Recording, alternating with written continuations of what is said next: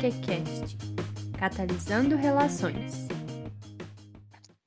Fala galera da EQ, tudo bem com vocês? Sejam bem-vindos a mais um episódio do nosso Sempre EQCast. Eu sou a Thaís e hoje eu estou aqui com a Lara e com a Leslie para falar um pouquinho sobre a questão da mulher no mundo corporativo. Por favor, se apresentem, meninas.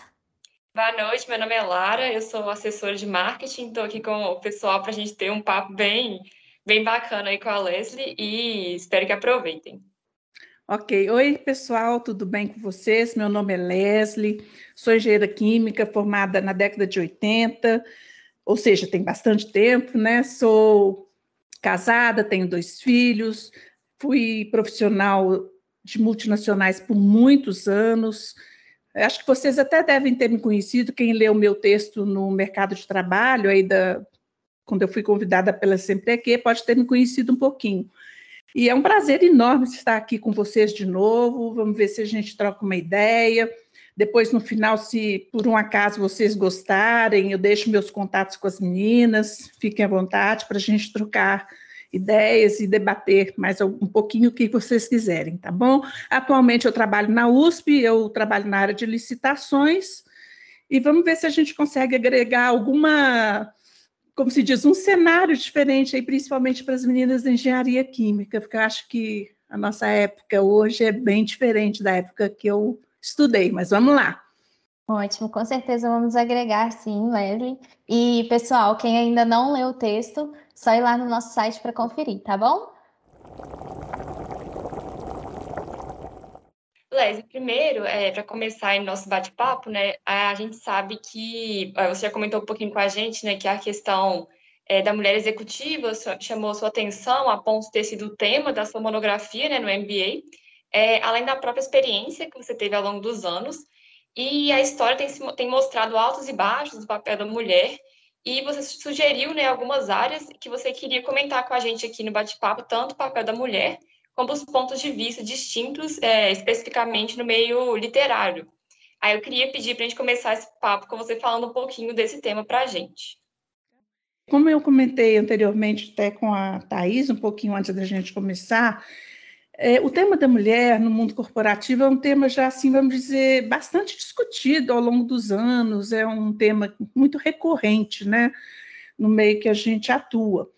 Mas eu achei interessante colocar a questão da mulher em si, até a gente chegar na, na, questão dela na empresa, mostrar um pouquinho dela na história, porque a mulher nem sempre foi vítima da situação, e hoje em dia é, a mídia em geral tenta colocar a mulher como uma, uma, uma vítima mesmo. Se vocês notarem, quando uma mulher chega num, num posto de trabalho elevado, parece que isso vira um, um ET, é uma, uma notícia assim bombástica. Nossa, fulano de tal atingiu a presidência da empresa tal, como se fosse uma coisa tão rara que se torna mesmo é, um fato relevante né, para a mídia. Então, eu vou começar falando um pouquinho sobre vários aspectos aí da história da mulher, vou falar um pouquinho da mulher na mitologia grega. Porque a mulher, na, nos tempos na, gregos antigos, ela tinha muito destaque como uma pessoa, como uma deusa. Na verdade, nem era pessoa, elas, elas eram consideradas deusas. E tinham muita influência sobre os seres humanos e os deuses homens, né, vamos dizer assim. Então, vou falar especificamente da história de Zeus, de Metis e Atena. Então, Zeus era o deus de tudo. É, deus dos homens, é, deus da da mitologia, do deus dos, dos outros deuses, e mandava em tudo. E ele era extremamente, vamos dizer, mulherengo, né? Então, todas as, as mulheres que ele assediava ou conquistava, pela história, ele pegava as características delas e absorvia para ele. Então, a primeira mulher que ele realmente casou foi Metis. E Metis era uma deusa considerada das habilidades, a deusa da sabedoria, a deusa que sabia lidar com todas as situações e ainda conseguia se metamorfosear. Então, o que, que ele fez? Para pegar essas características dela, ele começou a desafiá-la. Ah, você consegue virar um leão? Aí ela virava. Você consegue virar uma mosca? Ela virava. E foi falado por uma outra deusa que, quando ela engravidasse, o filho que ela tivesse ia tomar o lugar dele. Então, ele ficou com muito medo disso. Então, o que, que ele fez? Pediu para ela se tornar uma gota d'água. E quando ela se tornou a gota d'água, ele comeu ela. Comeu. Falou assim: pronto, agora isso não vai acontecer, não vai ter filho para ele tirar o lugar. Só que nessa ocasião ela já estava grávida. Então, mesmo dentro dele, grávida, pela sabedoria dela, ela falou: eu vou ter esse filho. Então, ela continuou a gestação e, em vez de dar a luz, ela deu a luz pela cabeça dele. E quando a cabeça dele foi cortada, né, porque foi machadada, vamos dizer assim, porque ele não aguentava de dor, outros dois deuses deram uma machadada nele, nasceu a deusa Atena. E a deusa Atena já nasceu em todo o seu esplendor, todo, toda a sua força, e ela é considerada a deusa da sabedoria, a deusa das estratégias e a deusa da guerra e negociações. Ou seja, não adiantou ele tentar ludibriar a mulher, que ela muito sabiamente tomou o lugar dela, como lhe era devido. Agora vamos falar um pouquinho na, na, da mulher na religião. Existem duas grandes religiões que dominam o mundo, o islamismo e o catolicismo. Então vamos passar a falar um pouquinho do islamismo primeiro. Em primeiro lugar, a mulher, todas essas religiões, ela tem uma participação muito ativa, mas não como um poder, assim vamos dizer. Ela participa o quê? Ela ajuda na igreja, ela ajuda nos batizados, ajuda nas cerimônias religiosas, mas ela não é ninguém, vamos assim dizer, dentro da hierarquia da igreja. Então, dentro do islamismo, nós temos uma situação muito crítica, vamos dizer assim. A mulher, ela não pode, por exemplo, frequentar as mesquitas nos mesmos lugares que os homens. Então, elas frequentam a mesquita a partir de uma interpretação dada por Maomé, porque até então elas eram proibidas, mas elas têm que ficar separadas dos homens, em outros andares, têm que ficar longe deles. Quando elas ficam perto, elas têm que ficar atrás deles, ou seja, elas não têm representatividade alguma. E uma outra situação que é muito crítica para elas, elas são consideradas impuras quando elas estão menstruadas ou deram à luz recentemente. Então, elas não podem sequer tocar no Alcorão. Elas não podem fazer nada, porque elas são consideradas seres impuros, não dignos de, de nenhuma reverência. Outra coisa também, é, no, no Alcorão, eles falam, né, rezam que os homens e as mulheres têm as mesmas é, virtudes, são, são iguais, só que isso é só no livro. Porque, como eu estava falando, a mulher não pode fazer nada, e tem um verso do Corão que é muito criticado né, por quem participa do, dos estudos do Islã, que é o verso 34, onde ele fala que se a mulher desobedecer o marido, ela tem que ser, é, ela tem que apanhar. Ela tem que, por isso que o Corão tem esse negócio de pedrejar mulher, de bater em mulher. Então, assim, para eles, ela não passa de um simples objeto de procriação. Tem uma outra coisa também dentro do islamismo que se chama imã, que é, vamos dizer, o cargo máximo daqueles que puxam as orações nas mesquitas. A mulher é proibida de fazer isso. Só o homem pode fazer. Ela nunca pode se tornar uma imã. Mas ela tem as mesmas obrigações do homem na questão de tem que rezar cinco vezes por dia, tem que fazer o jejum no Ramadã e tem que ir pelo menos uma vez na vida à Meca. Então, assim, as responsabilidades são as mesmas, mas os direitos não. Então, isso é uma coisa que é bem triste, né, da gente falar. E já no catolicismo, a gente tem uma situação assim bem diferente, porque a mulher tem mais liberdade. Porém, na hierarquia do Vaticano, é proibido ter alguma mulher. Então, se vocês notarem, não tem papa, não tem bispo, não tem sacerdotisa, é só homem. E tem uma explicação para isso. Eles se baseiam na questão da Bíblia, porque eles falam o quê? Que na época de Jesus ele escolheu 12 apóstolos homens. Não tinha mulher. Então a mulher era vista assim como um ser mais subserviente, era só para servir mesmo os homens. E tem uma uma outra coisa também, uma interpretação de alguns teólogos é, católicos, tempo antigo, que eu estou dizendo, que eles enxergavam a mulher como uma maldição, ela, assim, ela era a representação da maldade. Então a gente fala de Eva, tenta o Adão, tem a questão de, da mulher em si, que ela tenta o homem. Isso, São Tomás Aquino falava, essa mulher é, é a caracterização da maldade. Que é bem chato da gente ouvir isso, né? Mas, enfim. Por outro lado, é, como eu estava falando, no Vaticano é proibido ter mulheres. A única função que a mulher pode ter no Vaticano é de subsecretária. E atualmente no Vaticano tem duas mulheres só. O resto é tudo homem. Então, estamos num, num, num mundo realmente extremamente machista e patriarcal, neste sentido. Agora, falando um pouquinho da mulher no cinema. Eu escolhi esses temas porque achei que dá uma, uma visão mais geral. No caso do cinema, não vou falar de, de, atriz, não vou falar de diretora, eu vou só citar um pioneirismo de uma mulher que eu acredito que vocês não conheçam. Eu vou falar para vocês. Vocês conhecem a Alice Guy Blaché? Já ouviram falar nela? Alguma vez na vida? Antes do nosso contato, não. Também não. Então, ela é a pioneira do cinema mundial. Foi a primeira mulher a, a se enfronhar no cinema. O que, que aconteceu? Ela era secretária numa empresa de fotografia. E aconteceu dela ir numa sessão dos Irmãos Lumière, quando o cinema começou, e ela se encantou por aquilo. Ela falou assim: Poxa, eu, eu podia usar material para contar histórias, né? O material da fotografia. Então, ela pediu para o chefe dela se ela podia usar material que, que ele tinha para ela começar a fazer, é, contar histórias, né? Ele pegou falou que tudo bem, desde que não atrapalhasse o serviço dela como secretária. Aí ela começou, porque ela era muito interessada por artes, o pai dela, dela era livreiro. Então, depois disso, um ano depois, ela estava lançando o primeiro filme dela. E até a década de 20, até 1920, ela já tinha feito mais de mil filmes. Então, ela, assim, ela foi da era pré-hollywoodiana, ela montou um estúdio próprio, ela fazia os filmes, ela foi uma inspiradora para o Hitchcock, para Barbara Streisand.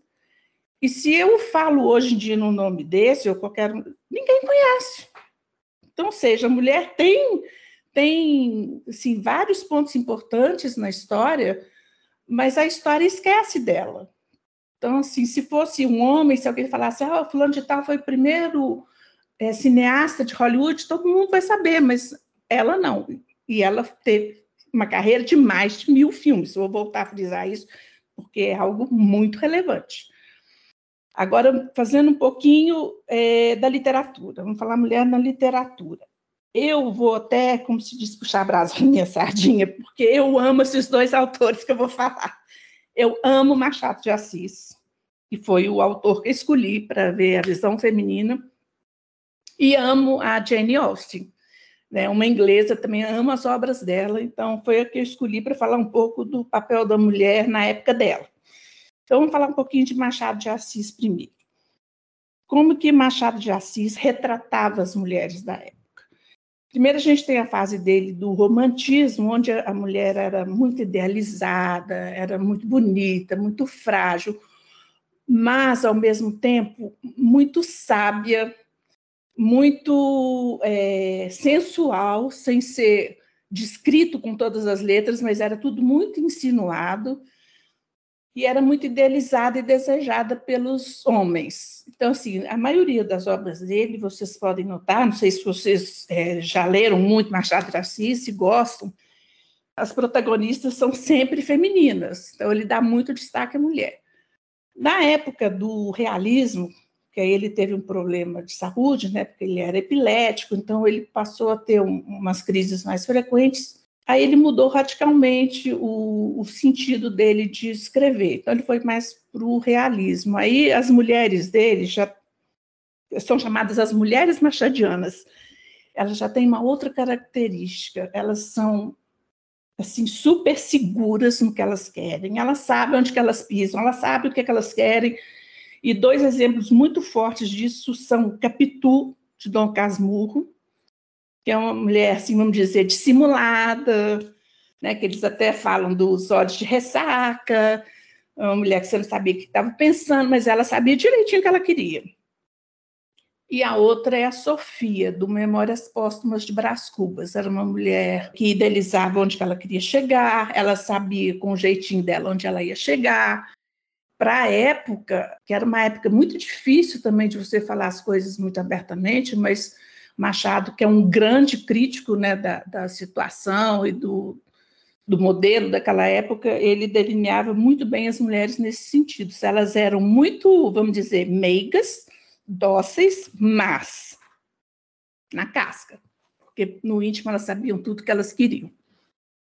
Uma outra coisa que eu quero falar também, que eu acho muito interessante, muito relevante, é a criação da ABL, Associação Brasileira de Letras. Se eu falar um nome aqui para vocês, gente, eu não estou, é, como se diz, nem instigando vocês, não, mas é só para ver como que é a situação. Se eu falar Júlia Lopes de Almeida, vocês sabem quem é? Não, né? Mas não se sintam inferiores, porque ninguém sabe. A Júlia Lopes de Almeida era uma escritora da mesma época do Machado de Assis.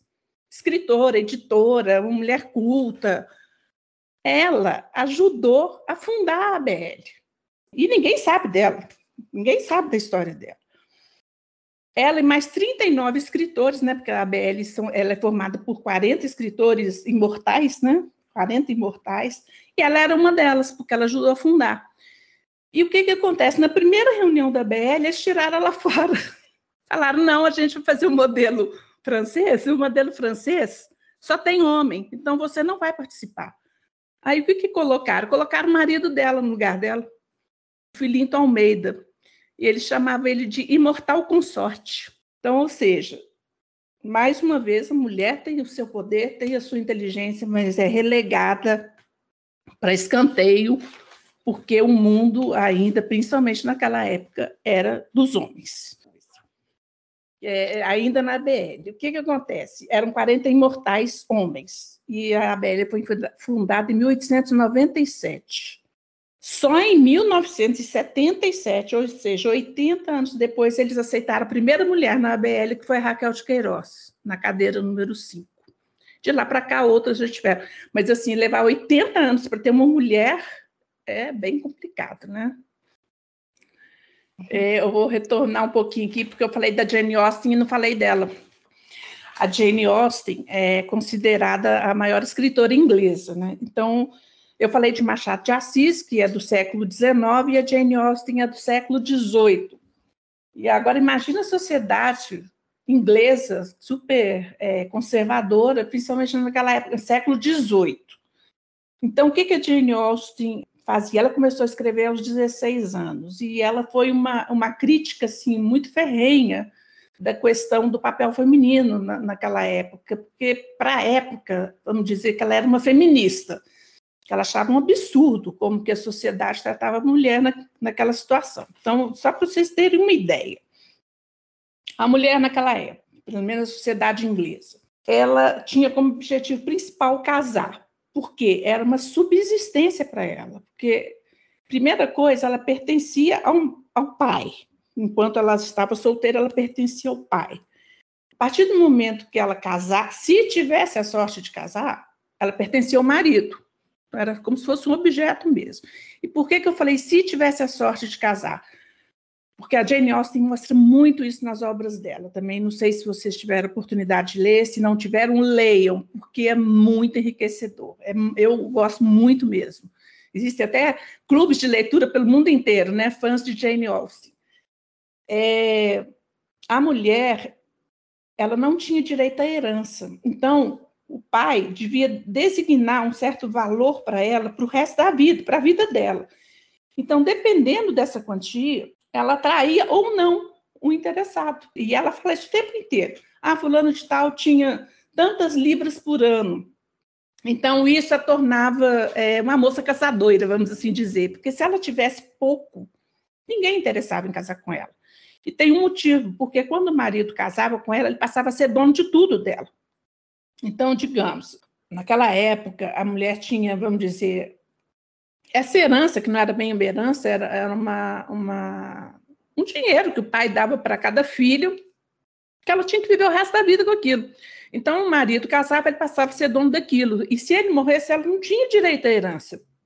Naquela é, sociedade, os homens os primogênitos das, das famílias herdavam tudo que era do pai. Então, assim, a, a, irmã, se ela era solteira, ela tinha que viver com o irmão, ela tinha que viver com alguém, porque ela não tinha como se sustentar. A própria Jane Austen, ela não casou, nem ela, nem a irmã, e quando o pai dela morreu, como eles é, não tinham muito dinheiro, ela ficou numa situação, ela, a mãe, a irmã, numa situação super precária. Elas tiveram de morar de favor por causa dos irmãos.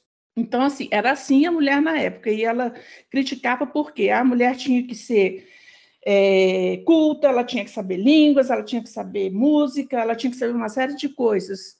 Só que não tinham condições daquilo. Então, ela criticava nesse sentido. Eu desconheço alguma mulher que tem essas características que os homens é, querem para se casar com elas. E uma outra coisa também muito importante é como os homens eram os donos das mulheres, se por um acaso a mulher deles fosse vítima de alguma fofoca, alguma injúria, e isso pegasse muito mal na sociedade, ele tinha direito a pedir, ele tinha direito a ir no tribunal pedir um ressarcimento, porque ele foi prejudicado com aquilo. Se ela quisesse separar dele, também não podia, só ele que podia separar dela. E a Jane Austen foi considerada uma feminista porque ela criticava muito esse tipo de atitude. É, um outro ponto que eu quero falar é a mulher no contexto político. Por que, que eu falo contexto político? Porque eu não quero falar da mulher na política especificamente. Não quero falar de mulher deputada, presidente, quero falar nada disso. Eu gostaria de dar um, um exemplo de como as mulheres elas fazem muitas ações que influenciam a política e muitas vezes elas estão esquecidas uma mulher que eu admiro muito e que ela é conhecida porque foi mulher de um presidente americano, é Eleanor Roosevelt.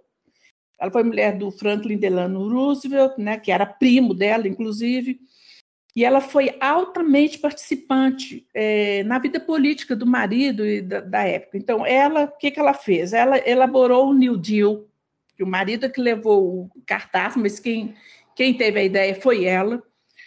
Ela que teve a ideia de criar a ONU, inclusive ela foi a embaixadora, a primeira embaixadora da ONU. Ela elaborou, ela esboçou a questão dos direitos humanos, também lançado pela ONU, tudo foi ela. Ela criou fundações na França, Casa da Liberdade, ela foi nomeada embaixadora da ONU pelo Harry Truman, o outro presidente. E hoje em dia, se você falar em Eleanor Roosevelt, todo mundo vai achar assim: ah, sim, ela foi casada com o presidente. Ninguém lembra que ela que fez tudo isso. Então, assim, a, mulher ela é muito injustiçada né, nessa questão. Eu falei que ela não, nem sempre foi vítima e nunca foi mesmo, eu, eu não considero assim, mas ela é injustiçada em algumas coisas, porque ela não é lembrada pelos grandes feitos que ela fez. Ela é lembrada por ter sido irmã de alguém, ter sido mulher de alguém, e infelizmente a gente convive com isso, né? Na nossa área, a gente tem muita, muitos boatos de que tal descoberta foi, na verdade, da mulher de quem levou aquela. A, de quem levou o crédito por aquilo, né? Mas como uhum. se fosse uma mulher apresentando, não teria toda a credibilidade, o marido assumiu. E é, é, muito triste a gente pensar isso, assim, e ver todas essas histórias simplesmente apagadas, assim, Sim. reduzidas a, a ser mulher de, de um homem, né? É verdade, é verdade. Mas isso vai mudar, se Deus quiser. Esperamos que sim. Sim, claro. É interessante, assim, a gente pensar em como que é, é muito aquela fala de a vida imita a arte e a arte imita a vida, né?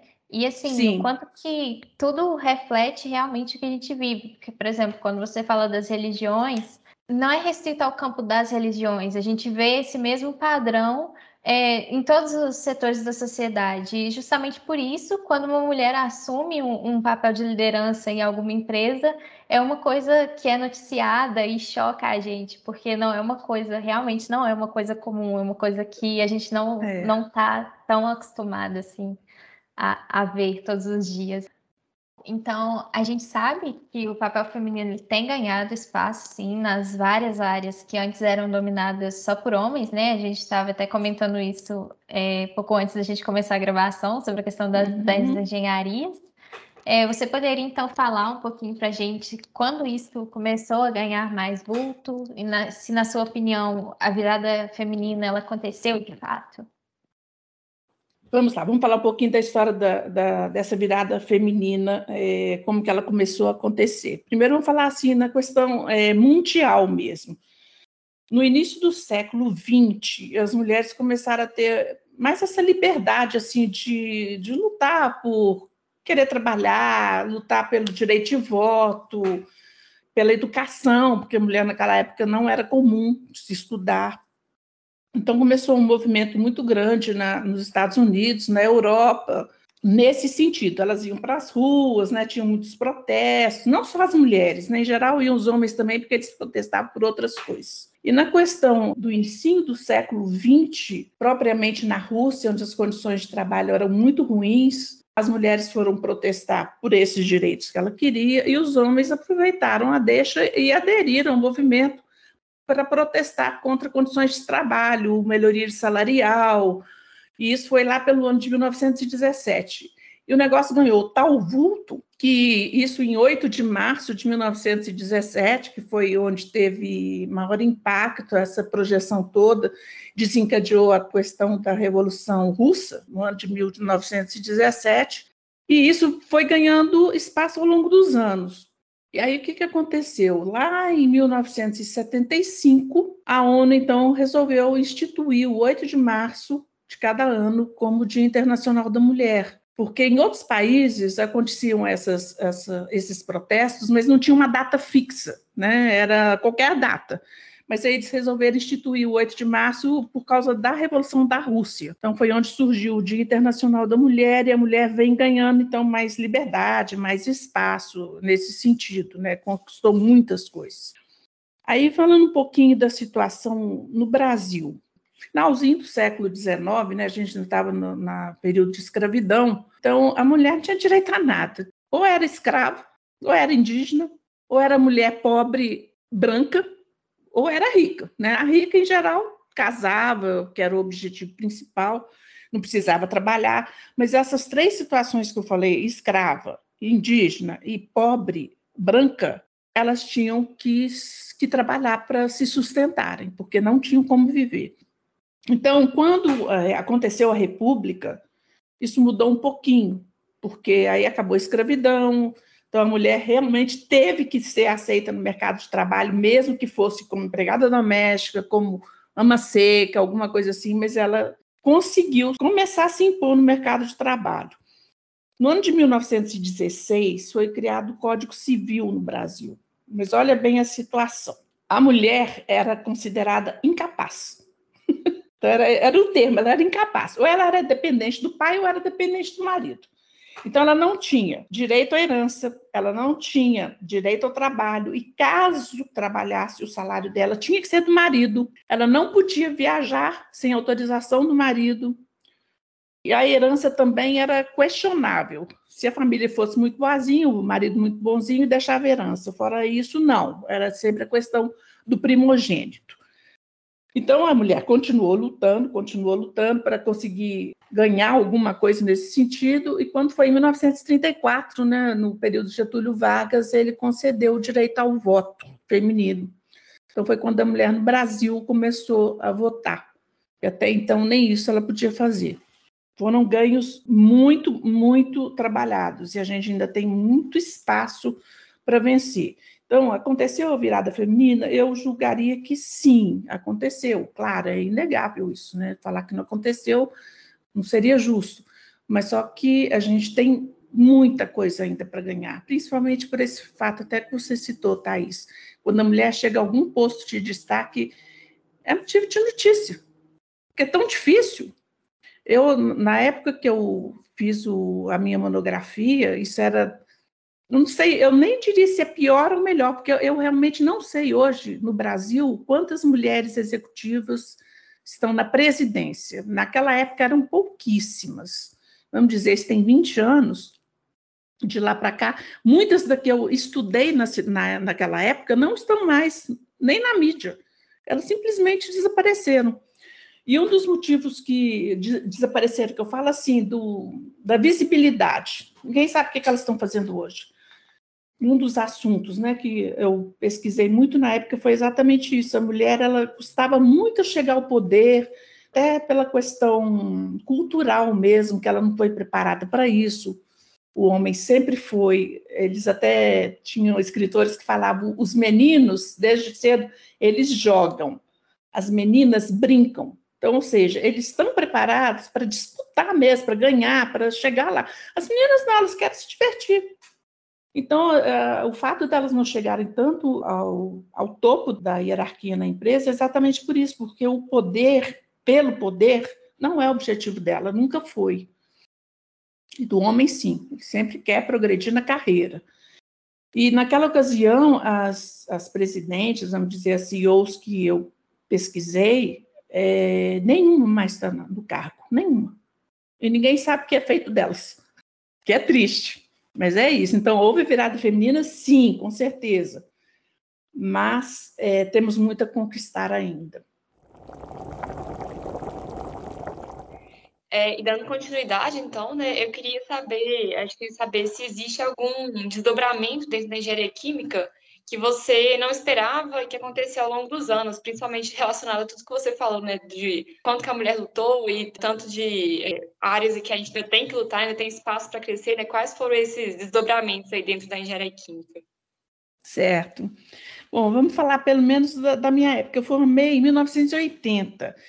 Então, o que, que acontece? Naquela época, a gente estava saindo do regime militar, estava é, no finalzinho do milagre econômico, então, o mercado de trabalho estava muito ruim para as mulheres, porque se eu lembro nitidamente, os meus colegas é, tinham várias entrevistas para fazer, eles podiam escolher que entrevista que eles iam, a gente não. E a minha turma era formada de muita mulher. Eu estava até comentando isso com a Thais antes, eu não me lembro bem, mas era assim, talvez 52% feminina, 48% masculina, era um meio a meio, mas com um pouquinho mais de mulher. E o que, que acontece? As meninas não tinham é, entrevistas agendadas e os homens tinham. Eu me lembro bem que, tanto é que eu fui, é, depois de formada, a gente vai falar nisso daqui a pouco, o, as entrevistas que eu fiz e tudo, eu acabei voltando para a escola, fui fazer matéria isolada, voltei para a engenharia. Fui fazer trabalho voluntário com o professor Pauline, no laboratório, aí fui fazer mestrado, porque eu falei assim, eu não posso ficar aqui parada esperando as coisas acontecerem, porque realmente, naquela época, as coisas para as mulheres não aconteciam. Hoje, o que, que acontece? É, pelo que eu li na, no mercado de trabalho, nos depoimentos lá do, do Sempre Aqui, eu percebi que as meninas têm muitas oportunidades. Eu não sei se isso é uma constante, vocês que, que estão hoje nesse mercado, mas assim, eu percebi que hoje as coisas estão mais igualitárias. Então, tem muitas áreas que as mulheres antes não se atreviam nem a, a participar, e hoje não, elas estão em todos os lugares. Eu, eu vejo pelas meninas da, das suas gerações, né, da, das suas turmas. Então, eu não vou dizer que eu não esperava por isso, porque eu esperava sim, graças a Deus, né, porque são décadas que se passaram, então as coisas tinham que mudar. Então, é, na minha turma, voltando à questão da nossa dificuldade naquela ocasião, eu me lembro bem que algumas das minhas colegas, assim, a maioria foi ou para a área acadêmica, a Vanessa, inclusive, foi minha colega desde criança, a gente foi colega desde criança, ela se tornou professora né, na, na UFMG, outras foram para a área acadêmica, mas fora da, da engenharia, outras mudaram radicalmente de área, foram fazer direito, tem notícia de uma economia, aquela Rita Mundinha aí, que é uma, parece uma analista econômica bem conhecida em Belo Horizonte, ela foi da minha turma. Então, assim, muitos saíram da área. Eu acho que eu fui uma das poucas que trabalhou na área de engenharia química numa, no mercado de trabalho convencional. Falo convencional, sim, na indústria, muitos fizeram concurso e muitos abandonaram literalmente a carreira eu, eu tenho poucas notícias de amigas, colegas minhas que continuaram na engenharia, trabalhando como engenheira mesmo. Outras foram para a área de pesquisa, que é uma área muito também fadada, a mulher, né? A mulher é muito meticulosa, muito dedicada. E hoje eu estou vendo que vocês aí, a sua geração, é, não se importa com nada disso, vai em frente e mete a cara mesmo e vai para as áreas. Então, eu acho que mudou sim, nesse sentido. Posso estar enganada, mas é a impressão que eu tenho, que houve uma mudança radical, que eu acho super legal ter acontecido. E até para a gente conversar aqui, eu, eu dei uma pesquisada no mercado de trabalho da engenharia atual, nos levantamentos eu vi do, da Confea, do IBGE, eu vi que hoje no Brasil, no, no mundo, vamos dizer, dos engenheiros, 14,5% são mulheres. Eu achei muito baixo, confesso. Achei um percentual bem baixo. Mas já é alguma coisa, porque na década de 80 era menos de 8%. E dentro desses 14,5%, que eu também pensei qual a área que a mulher se envolve mais dentro da engenharia, Engenharia de alimentos é a área mais procurada pela mulher, 62%. Nesses 14 meses, 62% estão na área de engenharia de alimentos. Engenharia química, eu não vi o percentual. Te confesso que eu não vi. Mas, assim, mudou e mudou para melhor, graças a Deus. E tem uma outra coisa que eu também acho muito importante. Na minha época, tinha muita questão de ir para o chão de fábrica, liderar equipes de homens. E hoje os processos são muito informatizados, tem muita tecnologia envolvida. Então, independe do gênero. Se é mulher, se é homem, não, não importa. Porque muitas coisas são informatizadas. Então, mudou. Eu, a minha conclusão é assim, que mudou da minha época para cá e mudou para melhor. Bom, e quando nós te convidamos para falar sobre a sua experiência, para escrever o, o relato para a gente no Sempre Aqui sobre o mercado de trabalho, você até comentou, eu até cheguei a ver alguns pontos, né, que ficaram uhum. fora, é, que não foram mostrados por questões de limitação de espaço do, do nosso texto. Uhum. E agora a gente queria ouvir um pouquinho sua experiência no mundo corporativo. É, vamos lá, são muitas, vou tentar resumir um pouquinho. Vamos lá. Assim que eu saí da, da engenharia, me formei na engenharia, como eu comentei, no mercado estava muito ruim e tal. Aliás, antes de eu me formar, é, no último semestre da engenharia, a BR Distribuidora abriu o primeiro estágio deles, foi na, na década, foi no segundo semestre de 1980, e eu me candidatei. E foram selecionados três engenheiros. Então, era eu, eu fui selecionada, e mais dois engenheiros mecânicos. Então, assim, eu fui a primeira turma de estagiários da BR e fui a primeira mulher estagiária da BR. Então, assim, eu estou sendo sempre a primeira mulher em alguma coisa que eu vou contar aqui para vocês, que para mim é motivo de muito orgulho, confesso, sem meias palavras. Então, na BR Distribuidora, fiz um estágio lá maravilhoso, amei a empresa. É, infelizmente, não pude ficar, e como eu sentia que eu queria muito continuar nesse ramo, abri um concurso para a Petrobras, eu inscrevi, me inscrevi, estudei muito, fiz a prova, não fui aprovada. Comentei com o meu professor, que na época era o meu chefe na BR, ele era meu professor na engenharia também. Ele falou assim: Ô Leslie, mas você nunca seria aprovada. Eu falei assim: mas por quê? Eu estudei tanto. Ele falou assim: porque você é mulher. Eu falei assim: mas eles aceitaram minha inscrição, eu fiz inscrição. Ele falou assim, mas eles deixam a mulher se inscrever para não criar polêmica, mas, mas aprovar é uma outra história. Então, para isso sentir.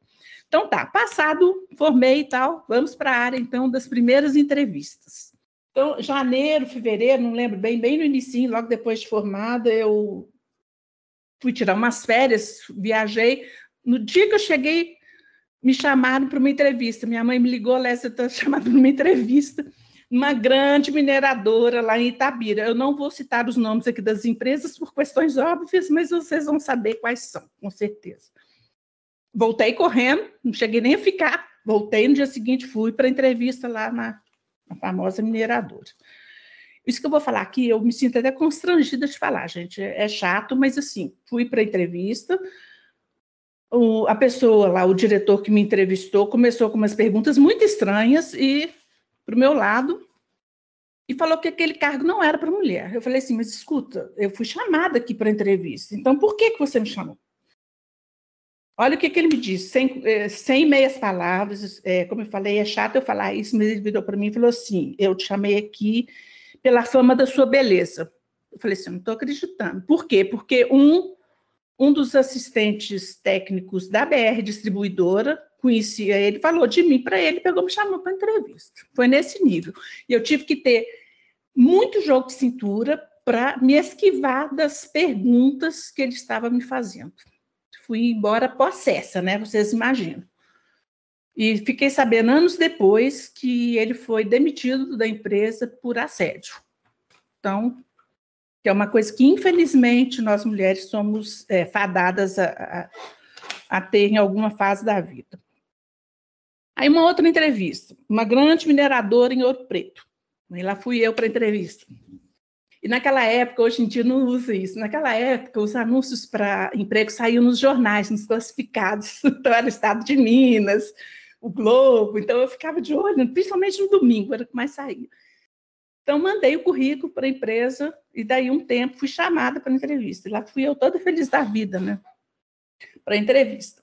Eu chego lá, três diretores também, com perguntas bastante técnicas, no, no frigir dos ovos, viraram para mim e falaram assim: Olha, este lugar não é para mulher, é para homem. Eu falei assim: Mas, poxa, eu vim de Belo Horizonte, vocês me chamaram aqui para entrevista, então o que, que eu estou fazendo aqui? Não, é porque em mais de 300 currículos que nós recebemos, você foi a única mulher que mandou. Então a gente queria saber quem era corajosa.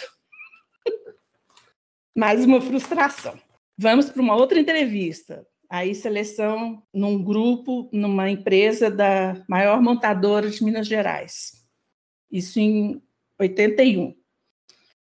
Não, 80. Aí lá fui eu para a entrevista também. Aí foi legal, me saí bem, entrevista era com um presidente italiano, foi legal. Aí ele falou assim: Olha, eu gostei muito de você, mas o seguinte, esse cargo também não é para homem. Eu falei assim: Mas por que, que não é para homem? Porque você vai lidar com peão. Falei assim, mas eu não vejo problema nisso. Ele falou assim: não, mas não vai ser bom, não, porque você é muito jovem, é mulher e não vai estar bem nesse cargo. Eu falei assim: poxa, fui eu mais uma frustração, porque é, vocês que ainda vão formar a, a vida corporativa, antes da vida corporativa, é muito feia de não, é muito feita de nãos e muitas decepções. Então, assim, não se iludam que vai ser um mar de rosas, porque não vai ser. Mas eu persisti, tá bom, não deu certo dessa vez, vamos embora. Aí fui fazer um mestrado na engenharia nuclear. Aí um ano depois me chamam de novo, mesma empresa, mesmo cargo, lá fui eu para entrevista de novo.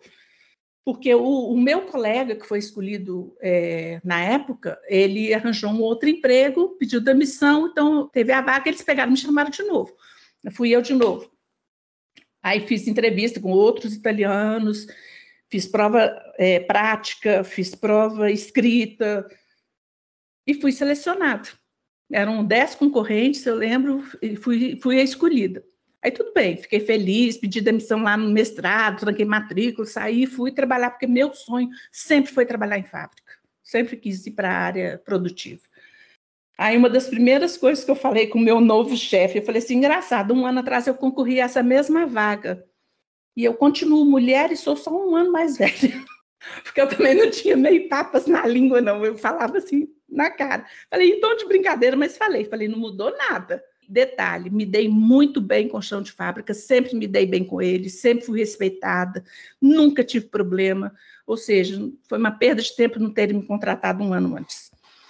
Aí depois, fiquei lá muitos anos, tive muitos cargos de gerência é, dentro dessa empresa, eu fui contratada como chefe de controle de qualidade, que hoje em dia acho que nem existe mais esse cargo de controle de qualidade.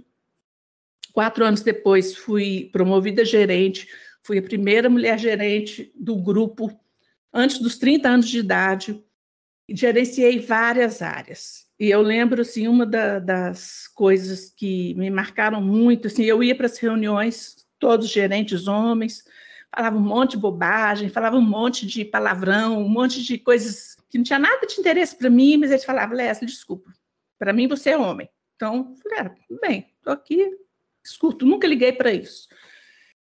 Uma reunião que eu fui na, na montadora, Foi uma reunião de todos os executivos do Brasil, eram mais cerca de 400, 400 participantes. Fui com meu chefe, né, o presidente da empresa, os outros meus colegas gerentes. Cheguei lá, eu era a única mulher.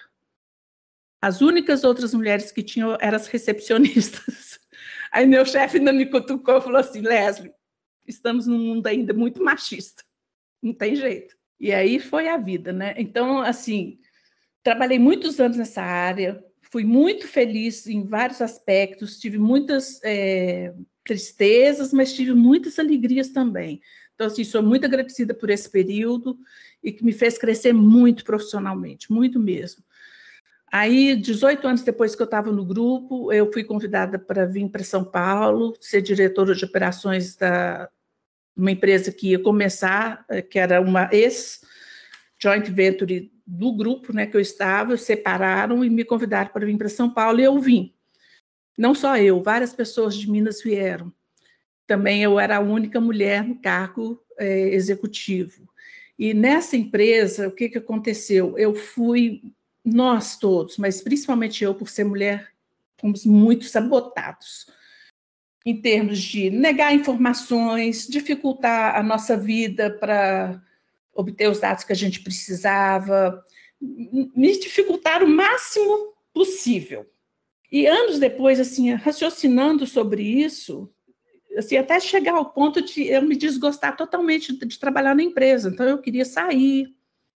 Uma coisa que eu falei muito no meu, no meu depoimento da, do mercado de trabalho, que eu dei esse conselho, assim, nunca se tornem reféns do seu salário, porque neste caso eu me tornei refém do meu salário. Eu ganhava muito bem, eu tinha muitos benefícios, eu tinha uma responsabilidade enorme com minha, minha família, porque veio todo mundo para São Paulo por minha causa. Então, meu marido veio assim ainda para trabalhar aqui, então, assim, largou o que ele fazia lá. Então, assim, eu me sentia muito responsável e isso me pesou bastante. Eu queria pedir demissão, mas eu não podia. Então, assim, virei literalmente refém do salário.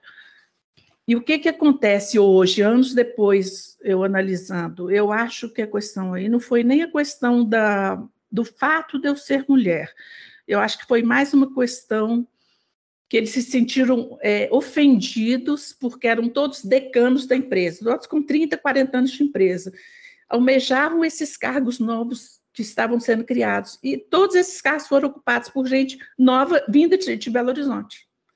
Então, eu acho que foi aí que pegou, não foi o fato de eu ser mulher, mas isso pesou um pouquinho mais para o meu lado. Então, foi um período assim muito triste, como eu falei, tem altos e baixos na, na carreira. Esse foi um período que eu considerei que eu fui muito feliz nas funções que me deram, realizei, levantei a empresa do zero, consegui fazer tudo que me foi proposto, mas eu fui muito infeliz no meu dia a dia profissional coisa que eu não desejo para vocês.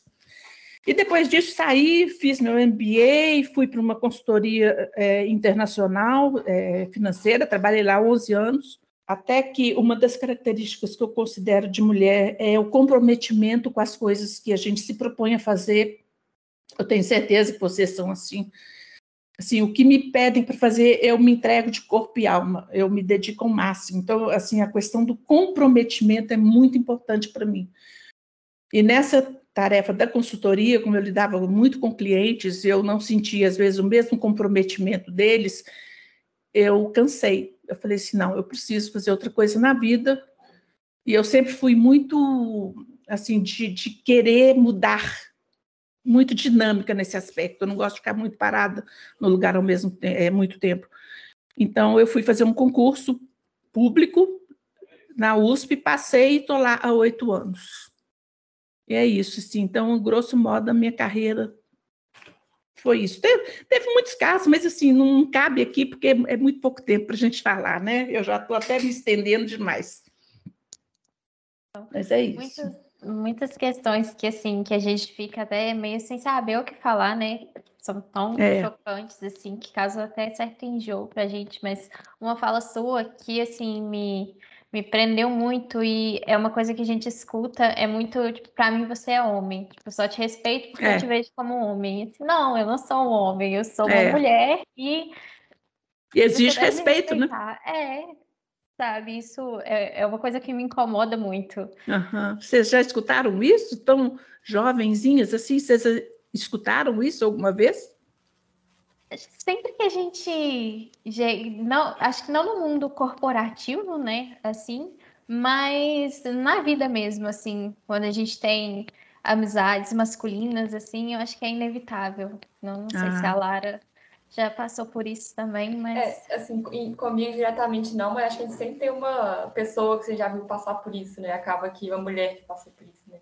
Eu queria é. só pontuar também que eu achei incrível, assim, sua perseverança, principalmente que você comentou, né, com tantas adversidades que é um pouco revoltante de ver que o homem não passou por isso e você teve que passar por isso, né? e, e, ver sua perseverança, ver você contar sua história, assim, realmente mostrando quanto você cresceu e quanto que eles perderam de não terem te aceitado antes, né? Ah, se eles tivessem vencido, por nada. Mas se eles não tivessem, acho que, vencido essa barreira antes, né, seria mais fácil, eles teriam até prosperado mais rápido, né? Porque você é. falou que se deu muito bem na empresa, então, assim, é bacana de ver. Eu acho que também você até comentou essa questão de mulheres que você vê são mais comprometidas, né? Eu acho que boa parte delas talvez seja principalmente para. Porque se não for também, já, já é um, um momento que é, você tem que compensar, a, acaba de uma forma, né? Porque chegou com eles desacreditando em você. Então, assim, acaba que a pessoa tem que compensar, senão. Né, é, um, é senão não vai vencer esse obstáculo a mais. Então é muito bacana ouvir assim, essa parte das histórias. Obrigada. Eu, eu acho que isso é uma característica nossa, feminina. A gente é muito perseverante, porque eu acho que assim o mundo não, não facilita muitas coisas para a gente, né? Vamos dizer assim. Então a gente tem que lutar mesmo, tem que acreditar, ir em frente e não desanimar. E eu sou o tipo da pessoa assim, nunca fui de desanimar, não. Só se o negócio não deu certo de todo jeito, mas assim, eu, eu sou muito insistente, vamos dizer, insistente.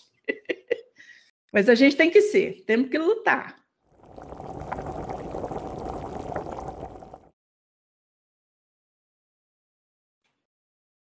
É, aí queria só, é, para finalizar, né, perguntar se, se, você queria, né, se você poderia deixar uma mensagem aos nossos ouvintes é, para uhum. encerrar nosso papo, que foi bem bacana. Ah, que bom. Ah, eu gostaria, sim, eu queria primeiro agradecer muito o convite de vocês, é, me desculpar se eu me estendi demais, é, agradecer essa oportunidade, que eu achei muito importante, é, dar voz às mulheres, né, para elas falarem o que, que elas pretendem, o que, que elas sentem. Eu desejo que vocês sejam muito realizados na profissão. Alguns conselhos que eu poderia dar é, diz até respeito à minha experiência mesmo. Como, eu, como a Lara até comentou da minha perseverança, uma das coisas que eu, que eu julgo que foi assim, motivo do, do meu sucesso, que eu me considero que eu fui uma pessoa de sucesso na carreira, é que eu nunca me importei, nunca me perguntei, eu posso fazer isso ou não posso por ser mulher? Eu não estava nem aí para isso, eu nunca me preocupei com isso. Se eu fosse parar para preocupar, não vou poder fazer isso porque eu sou mulher, eu não teria feito muita coisa na minha vida. Então, isso é uma coisa que eu acho que vocês também devem ignorar, ignora a questão do gênero. Vocês são capazes, são competentes. A mulher é muito é, dedicada no que ela faz, ela é muito agregadora, ela sabe trabalhar bem em equipes, que é muito valorizado hoje em dia. É, uma das coisas que eu daria como conselho foi uma das coisas que eu li muito na época da minha monografia, porque que os homens têm tanto sucesso assim no mundo corporativo porque, por exemplo, para ascender na carreira, ele chega assim para pedir aumento, ele não pede, ele fala, eu quero aumento porque eu mereço. A mulher, o que, que ela fala? Será que você poderia me dar um aumento? Tem condições de eu ter um aumento neste momento? E não é assim. Então, ou seja, ela tem que ser mais assertiva, mais objetiva. Então, assim, o conselho que eu deixo para vocês é isso. E nesse ponto, eu, eu sempre fui meio, vamos dizer, cara de pau eu sempre fui muito atrevida de chegar e perguntar assim, mas por que, que eu não posso fazer isso? E meus colegas podem. Eu até esqueci de contar um caso, é, quando eu fui promovida a gerente, assim, de, aliás, antes de eu ser promovida a gerente, eu cheguei a sair do grupo, eu pedi demissão, aí foram atrás de mim, foi quando me deram o cargo de gerente, aí eu, eu falei, então eu quero isso, isso, isso, isso, isso, fui colocando as minhas condições, eles aceitaram. Eu peguei e falei, mas eu quero isso por escrito. Aí eles, não, tudo bem, mas eu só tenho uma coisa: a questão do salário para igualar com os seus colegas gerentes vai ser daqui a um ano, porque a gente vai ver o seu desempenho. Mas daqui a um ano, indo tudo bem, você vai chegar no salário deles. Eu concordei, aí fizemos um documento, assinei. Passado um, quase um ano, contrato um gerente novo, homem, para uma vaga que tinha lá, de gerente de suprimentos, e ele já entrou com salário igual dos outros. Aí eu fiquei sabendo e fui questionar meu presidente. Falei, poxa, mas espera aí. O senhor me disse que eu tinha que esperar um ano para ser o salário igual. E o meu colega, fulano de tal, chegou e já chegou com salário igual. Ah, não, querida, não, querida, eles tinham maneira de chamar de querida. Não, querida, a gente vai fazer o seu igual também. Então, assim, é, vocês têm que ser assertivas, decididas, nunca se coloquem no, no lugar de ah, eu sou mulher, não posso fazer isso. Não, coloquem as coisas de forma clara, objetiva. Então, que eu desejo para todos vocês, não só para as meninas da, da engenharia, mas para os meninos também, que sejam é, muito conscientes do seu valor, não, não se submetam a coisas, é, situações degradantes ou que vocês acham que não é correto fazer, jamais se submetam a isso, tenham personalidade, tenham voz ativa, saibam discutir seus argumentos, sempre com muita base naquilo que vocês estão falando. E tendo esse comportamento, eu tenho certeza que vocês vão se dar muito bem na carreira, as oportunidades para vocês são enormes. Desejo tudo de bom para vocês, que vocês tenham muito sucesso mesmo. Quero ouvir falar de vocês aí na, na vida profissional.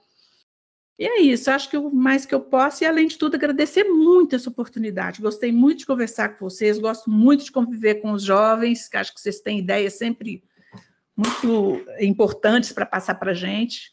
E espero no futuro participar de outras, outras conversas, por que não, né? E é isso. Para todos que agradecemos a sua participação, Leslie, com certeza vão surgir outras oportunidades para você participar com a gente, dar mais seu relato falar mais, com certeza. Obrigada, é, muito obrigada. Muito obrigada. obrigada. Agradecer, ficamos imensamente felizes com a sua participação. É, eu gostaria também de agradecer todo mundo que ouviu a gente até aqui e lembrar de seguir a gente nas nossas redes sociais. É isso, pessoal. Muito obrigada. Tchau, tchau.